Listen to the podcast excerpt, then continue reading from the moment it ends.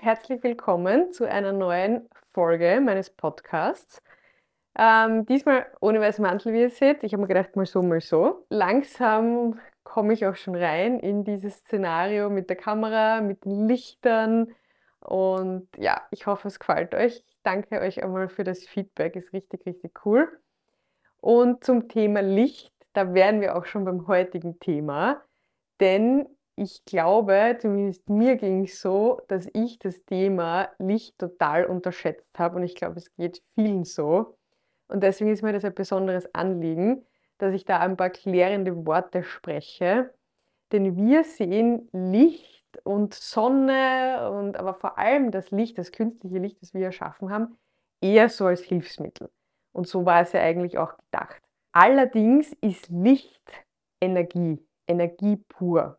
Denn alles, alles in unserem Körper, unsere ganzen Zellen, jede einzelne noch so kleine Zelle unterliegt einem sogenannten zirkadianen Rhythmus. Das ist der sogenannte Schlaf-Wach-Rhythmus, der dieser 24-Stunden-Rhythmus, den wir ja eigentlich immer hatten durch die Sonne. Das heißt, wenn es hell geworden ist, dann sind wir munter geworden und wenn es finster war, dann waren wir im Relax-Modus und dann sind wir schlafen gegangen. Und heutzutage ist es aber so, dass wir regelrecht durch ganz, ganz viele verschiedene Lichtquellen und auch Lichtspektren wirklich auch bombardiert werden damit. Mittlerweile haben wir eigentlich immer überall extreme Lichtverhältnisse und gerade wenn es finster ist, werden wir wirklich beschallt und bombardiert mit ganz, ganz vielen Lichtquellen und da sind auch ganz viele schädliche Lichtquellen dabei, wie zum Beispiel das blaue Licht. Das ist jetzt eh in aller Munde. Und ich kann euch jetzt da ein bisschen die Hintergründe erklären, wenn es euch interessiert, weil das ist gar nicht einmal so ohne. Also generell ist unser Körper einmal so darauf ausgelegt, wie es auch bei den Tieren ist, dass wir eben, wie schon gesagt, wenn es hell wird in der Früh, munter werden. Dann schüttet der Körper ein Hormon aus, das Cortisol, das ist unser Stresshormon. Das hat jetzt auch ein bisschen einen schlechten Ruf bekommen. Es hat aber ganz viele wichtige Eigenschaften auch, nämlich zum Beispiel, dass es uns wach macht. Oder wenn Gefahr droht, dass wir weglaufen können, dass wir schnell sind. Und wenn es finster ist, und das funktioniert aber nur, wenn es ganz finster ist, dann wird unser Schlafhormon produziert, unser Melatonin. Und das Melatonin ist dafür verantwortlich, dass wir uns entspannen, dass wir müde werden. Und die Melatoninproduktion zum Beispiel wird schon gestört, wenn ich jetzt nur dieses Standby-Licht vom Fernseher habe oder irgendwo ein Nachtlicht habe oder ein ganz ein kleines Licht. Das heißt, das zum Beispiel würde schon einmal alles durcheinander bringen. Aber davon spreche ich gar nicht, denn wir haben, glaube ich, weitaus größere Lichtquellen, die unsere Zellen und diesen zirkadianen Rhythmus einfach total stören und durcheinander bringen. Und kein Wunder, dass irgendwie dann alle Schlafstörungen haben oder müde sind oder total ausgelaugt sich fühlen oder dass wir Augenprobleme haben, Hautalterung. Also das hängt alles mit diesen Lichtern zusammen eigentlich. Das Licht, diese sogenannte Energie, Licht ist einfach Energie, das beeinflusst eben unseren ganzen Körper. Und es beeinflusst jetzt nicht nur das Schlafen, was so das Logischste wäre. Es beeinflusst auch unseren Stoffwechsel. Es beeinflusst alle Prozesse, eben Alterungsprozesse, Hungergefühl. Es beeinflusst wirklich alles, was in unserem Körper passiert. Es beeinflusst auch unsere Hormone. Und zwar ist man drauf gekommen, dass Licht, Lichtquellen unseren Hormonhaushalt ungefähr gleich beeinflusst wie Ernährung oder auch wie Pharmazeutika. Und es beeinflusst natürlich auch unsere Leistungsfähigkeit. Was passiert jetzt zum Beispiel, wenn wir abends aufs Handy schauen, aufs Tablet oder in den Fernseher? Dann signalisieren wir den Rezeptoren in unseren Augen mit dem blauen Licht, nämlich, uh, es ist Zeit, wachsam zu sein, es ist Zeit, wach zu werden, es ist Zeit, munter zu sein. Okay, passt. Und dann wird der ganze Körper so in diese, okay, passt, es passiert jetzt irgendwas, es, es wird jetzt gleich Tag oder es ist schon Tag-Modus gesetzt und dann fährt der Blutzucker in die Höhe, dann habe ich natürlich keine Melatoninproduktion, das heißt, meine Schlafqualität leidet wahrscheinlich total drunter. Dann habe ich äh, einen erhöhten Blutzuckerspiegel, obwohl ich eigentlich dann trotzdem nur wahrscheinlich im Bett liege oder bald einmal schlafen gehe, auch nichts zum Essen habe.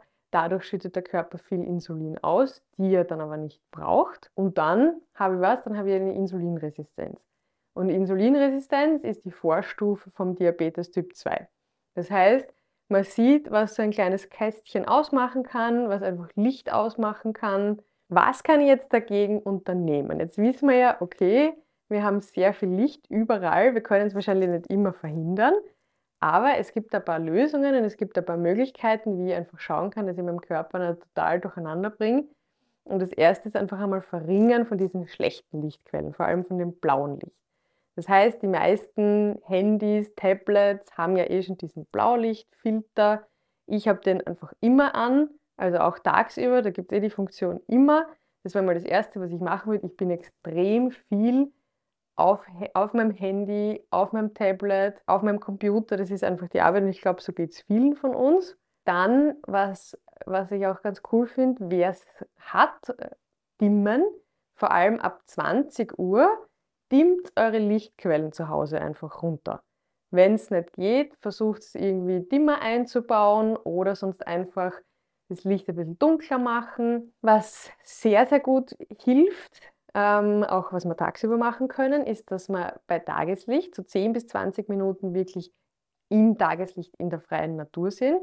Am besten würde ich euch da empfehlen, dass man es in der Früh irgendwie macht, wo die Sonne noch nicht so stark ist aber trotzdem schon Sonne da ist, dass der Körper eben dieses, okay, wach, aber wirklich von der Sonne, wirklich von einer natürlichen Lichtquelle bekommt. Kurz und in Maßen ohne Sonnenschutz und mittags dann eben sollte man irgendwie im Freien sein immer Sonnenschutz verwenden. Und dadurch wird auch natürlich ein bisschen Vitamin D-Produktion angeregt, beziehungsweise das Vitamin D, was wir einnehmen, supplementieren. Ohne dem wird es leider nicht gehen, außer wir wohnen wieder in der Wiege des Lebens in Afrika und sind den ganzen Tag oben ohne unterwegs, weil es wird leider das meiste Vitamin D nur hier aufgenommen und nur so zwischen 12 und 15 Uhr. Das heißt, wir werden immer Vitamin D supplementieren müssen, aber dieses Vitamin D muss ja auch verstaut und verarbeitet werden.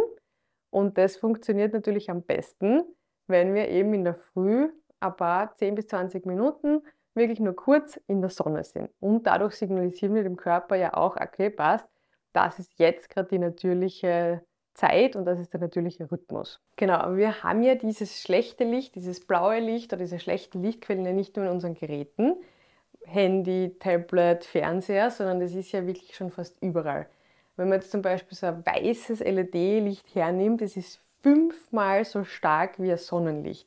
Und wenn wir dann zum Beispiel am Abend die ganze Zeit direkt davor sitzen, kann man sich vorstellen, was das für Auswirkungen hat und dass der Körper komplett durcheinander kommt. Genau, und deshalb, wie wir schon gehört haben, ist es deswegen vor allem abends ganz schlecht, wenn man sich eben diesem sogenannten Junk Light, ich nenne es gern Junk Light, was ist ja eigentlich wie Junk Food, nur eben in Lichtform aussetzt, weil man eben die Melatoninproduktion stören, das heißt unseren Schlafrhythmus total durcheinander bringen, wenn wir wenig Melatonin im Körper haben, steigt automatisch das Risiko für Alterungsprozesse und auch für Krebserkrankungen. In der Nährstoffakademie war das, glaube ich, genau, habe ich gelernt, dass auch Blinde viel seltener an Krebserkrankungen leiden oder erkranken, weil eben die Melatoninproduktion, das klingt jetzt so gemein, aber es ist eigentlich nicht so gemeint, bei denen einfach super funktioniert, weil sie nichts sehen und dadurch haben sie viel weniger Krebs. Es werden viel mehr Entzündungen im Körper ausgelöst, dann habe ich natürlich auch höhere Diabetesneigung, Insulinresistenz, einen hohen Blutzuckerspiegel, weil ja mein Körper die ganze Zeit quasi auf 1000 Touren fährt und immer gepusht wird von dem Licht und dadurch auch von den Rezeptoren, die ihnen sagen, okay, passt, es ist Tag, es ist wach, du musst aufpassen, du musst was machen. Ich habe da jetzt nur Daten von den USA entdeckt, nämlich, dass die Amerikaner 93 Prozent ihres Lebens nur Kunstlicht ausgesetzt sind. Ich meine, das ist natürlich der Wahnsinn. Und dann, wie gesagt, wundern wir uns, dass die Fettleibigkeit und alles total steigt, weil da kann sich kein Körper mehr auskennen. Eine richtig coole Studie habe ich gefunden für euch und zwar von, jetzt muss ich kurz hinschauen, Dr. Sachin Panda aus dem Salk Institute aus Kalifornien. Und zwar hat er eine Studie mit 29.000 Frauen gemacht über 20 Jahre und in denen hat er bewiesen, dass das Meiden von Sonnenlicht genauso viele Risiken birgt wie Rauchen. Ist das nicht heftig? Und wir haben die ganze Zeit die Panik wegen der Sonne. Und ja, natürlich, ich rede jetzt nicht davon, dass wir uns in die Mittagssonne knallen und uns schön bräunen, sondern wenn wir in der Früh einen Spaziergang machen, dann darf ruhig die Haut einmal mit der Sonne in Berührung kommen, ohne dass wir uns extrem mit Sonnenschutz eincremen. Was haben wir jetzt also gehabt? Was kann ich dagegen machen? Verringerung der Lichter, vor allem um 20 Uhr dimmen, dann ein Spaziergang an der freien Natur, dann diese Handyfilter oder am besten natürlich das Handy weg ab 20 Uhr. Wenn ich jetzt unbedingt künstlichem Licht ausgesetzt sein muss, weil es eben von der Arbeit her oder so nicht anders geht, dann gibt es auch richtig coole Brillen und zwar aus Bernstein. Die haben dann so einen orange-braunen Bernstein-Touch eben aus dem Glas und die filtern eben einen Teil dieses blauen Lichts raus. Ich werde mir jetzt auch einen zulegen. Ähm, ich werde euch dann berichten, welche Brille es geworden ist, die vielleicht auch noch halbwegs gleich schaut. Ähm, und das zweite große, was ich machen kann, also nicht nur verringern, sondern eben auch hinzufügen von guten Lichtquellen. Gute Lichtquellen sind jetzt zum Beispiel Infrarot. Infrarotlicht ist richtig, richtig cool und kann extrem viele gute Dinge. Ich weiß nicht, ob ihr das auch noch kennt. Als Kinder haben wir oft gehabt, ja, okay, man ist verkühlt oder man hat irgendwie bei den Nebenhöhlen irgendwie eine Verstopfung oder so. Und dann hat die Mama halt gesagt, ja, passt, dann tun wir halt Infrarot raufleuchten. Es gibt so Infrarotlampen, die kosten mittlerweile schon fast gar nichts mehr. Das ist natürlich richtig cool. Am besten wäre es natürlich, wenn man das am ganzen Körper irgendwie machen kann. Also Infrarot-Sauna ist super weil das quasi andersrum funktioniert als bei einer normalen Sauna. Bei einer normalen Sauna kommt ja die Hitze von außen nach innen und bei der Infrarotsauna kommt eben, wird, werden wir von innen nach außen erwärmt und dadurch ist es erstens einmal nicht so heiß, man kann länger drinnen bleiben und es hat super viele Vorteile für die Gesundheit. Es werden die Stammzellen aktiviert, es hilft für die Regeneration, es hilft gegen Schmerzen bei irgendwelchen Muskelverletzungen, eben fürs Immunsystem ist es super toll. Es reduziert Sonnenschäden, es reduziert auch Narben und die Kollagenproduktion steigt, wie wir bei der letzten Folge schon gehört haben. Das wollen wir ja alle. Das heißt, mit so Infrarot-Tricks kann ich richtig viel machen. Was ich zum Beispiel gerne mache, ich nehme eine kleine Infrarotlampe und drehe sie so an die Wand und habe dann einfach eine natürliche Lichtquelle.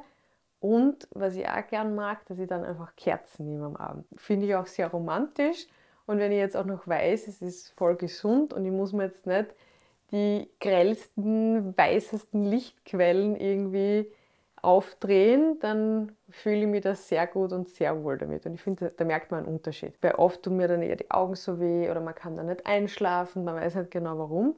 Kann oft sein, dass es eben damit zusammenhängt, dass ich vielleicht zu viele Junklight-Quellen um mich herum habe. Eine zweite sehr gute Lichtquelle ist das gelbe Licht. Allerdings ist das so nicht so verbreitet und so populär. Da gibt es ein paar wenige Studien, die wurden glaube ich auch alle in den USA gemacht und da wurde halt eben 100% der Menschen haben sich die Kollagensynthese verbessert, was schon richtig cool ist. Und die Anwendung ist meistens bei so eher kosmetischen Dingen, sage ich jetzt einmal, bei Besenreißern, bei Rosacea. Und was auch super gut hilft, ist, es erhöht die Energie, die ATP-Konzentration in unseren Zellen. Das ist das gelbe Licht. Ich habe allerdings jetzt noch keine gelbe Lichtquelle gefunden, so für zu Hause. Bei uns in Amerika gibt es eine, die heißt, kurz vorlesen, True Light Energy Square. Danke, danke, danke fürs Feedback. Ich liebe es echt extrem und schreibt mir gerne weiterhin auf Instagram at Nina Millet oder gebt mir gerne hier auch direkt eine Bewertung ab. Würde mich riesig, riesig freuen und bis bald hoffentlich und cherish yourself.